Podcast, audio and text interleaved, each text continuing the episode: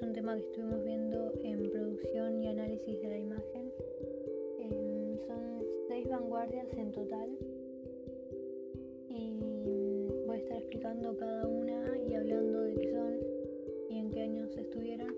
También es un tema bastante interesante para explicar y en estos días también tenemos que estar dando orales sobre esto, así que también sirve como para repasar y también informar en el podcast. Así las vanguardias empezaron a aparecer en el siglo XX y es una minoría que se destaca por algo que es tendencia. En este caso, la tendencia eran los movimientos artísticos y estos empezaron a romper con el arte tradicional y también a provocar cambios.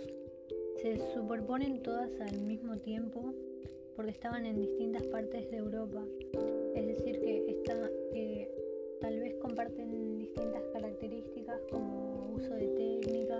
materiales o cómo pensaban los artistas, porque están casi todas en el mismo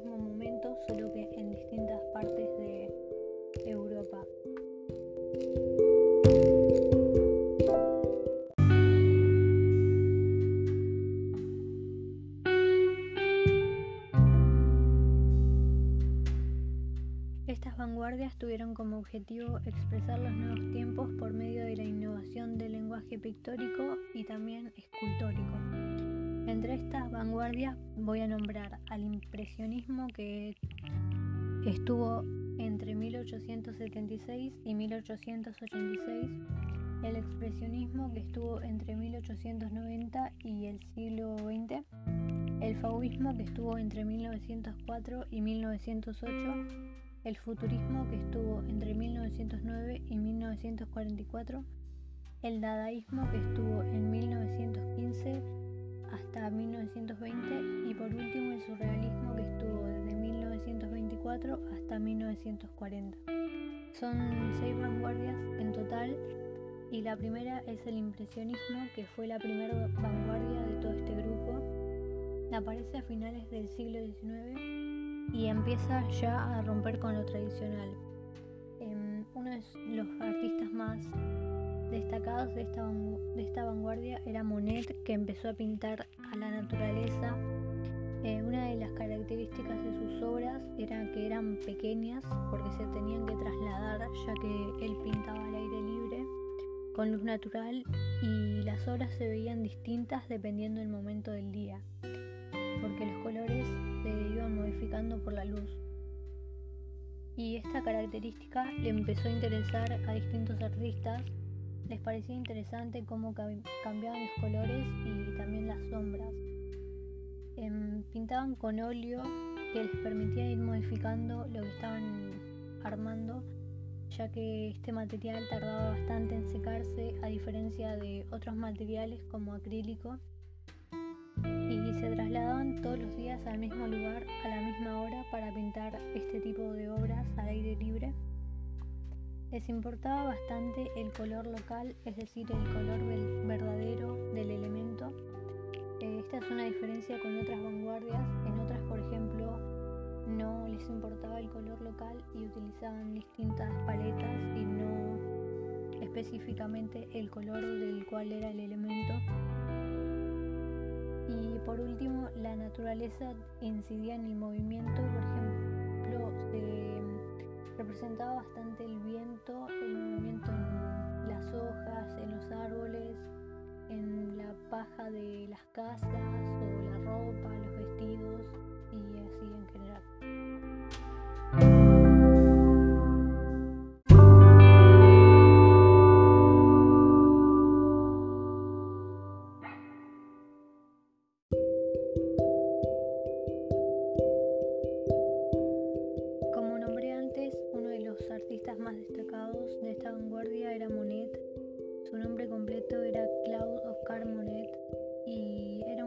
Francés conocido por su aporte en esta vanguardia. Pasó su infancia en Normandía junto a su familia desde los 5 años y empezó por la caricatura. También estudió pintura en la Academia Suiza de París luego de estar en el servicio militar en 1861 y en 1862 volvió de vuelta a París tras tener pleuresia, que es una enfermedad. y ahí conoció al pintor Charles Gray y trabajó junto a Alfred Sisley, August Raynor y Frederick Basil, que se convertirían en amigos y mientras ampliaba su estilo también tuvo dificultades económicas, ya que ningún salón quería exponer sus lienzos. Eh, su esposa era Camille Doncier y se casaron en 1870. Luego viajó a Londres y conoció a Paul Durand Ruel, quien le compró algunos lienzos. Monet, Manet y Renoir se unen en 1872 en Argentuil y surge un lienzo que da inicio a todo este movimiento artístico. Será Impresión y Sol Naciente. En 1833 se traslada a Giverny con Alice Ochede y sus hijos. En 1890 compra una casa en Giverny y sus jardines lo inspiraron para crear diferentes obras. El 5 de diciembre de 1926 fallece en su casa rodeado por su familia. Luego de que fallece se crea una fundación que es la Fundación Monet que sirve para conservar el patrimonio de Giverny y abrirlo al público.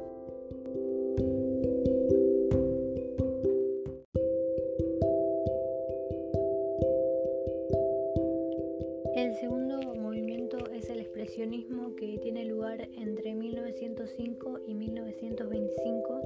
Este surge en Alemania, Austria y en los Países Bajos. Principales características era el uso de la silografía, que son grabados, y las imágenes pictóricas que se hacían con pintura. Los artistas destacados desarrollaban imágenes de grabado y las modificaban, rompiendo con lo tradicional y también empezaron a trabajar de forma diferente. En sus temáticas principales había desnudos, paisajes urbanos, escenas cotidianas y nocturnas, de bares, burdeles o lugares prohibidos. Querían expresar sus sentimientos manifestando eso. Había silografía, que era un desgastado de madera para grabados, y se imprimían diferentes cosas con esto. No definían muchos detalles incluían mucho el color negro. No usaban el color específico de un elemento como en el impresionismo. En realidad lo usaban en función de los sentimientos que querían expresar. Hacían retratos humanos y con colores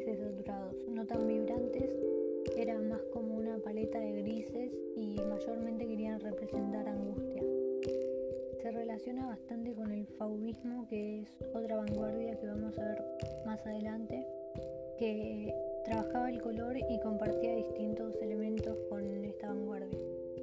Estos artistas no fueron reconocidos en el momento que trabajaban, sino que lo fueron después de la Segunda Guerra Mundial, es decir, que pasó mucho tiempo hasta que se les diera su importancia y todos ellos vivían en comunidades a través de cosas que compartían. Por ejemplo, eh, uno de sus objetivos que era movilizar a la gente con su arte y otra última característica era que tenían, no tenían importancia sobre la luz. Y los artistas más reconocidos eran Kirchner, Heckel, Nolde y Müller. Eran cuatro artistas alemanes que tenían un grupo donde expresaban su arte a través de este. Este grupo era el Die que pretendía crear un estilo plano con colores puros, y recuperaron la técnica de la silografía.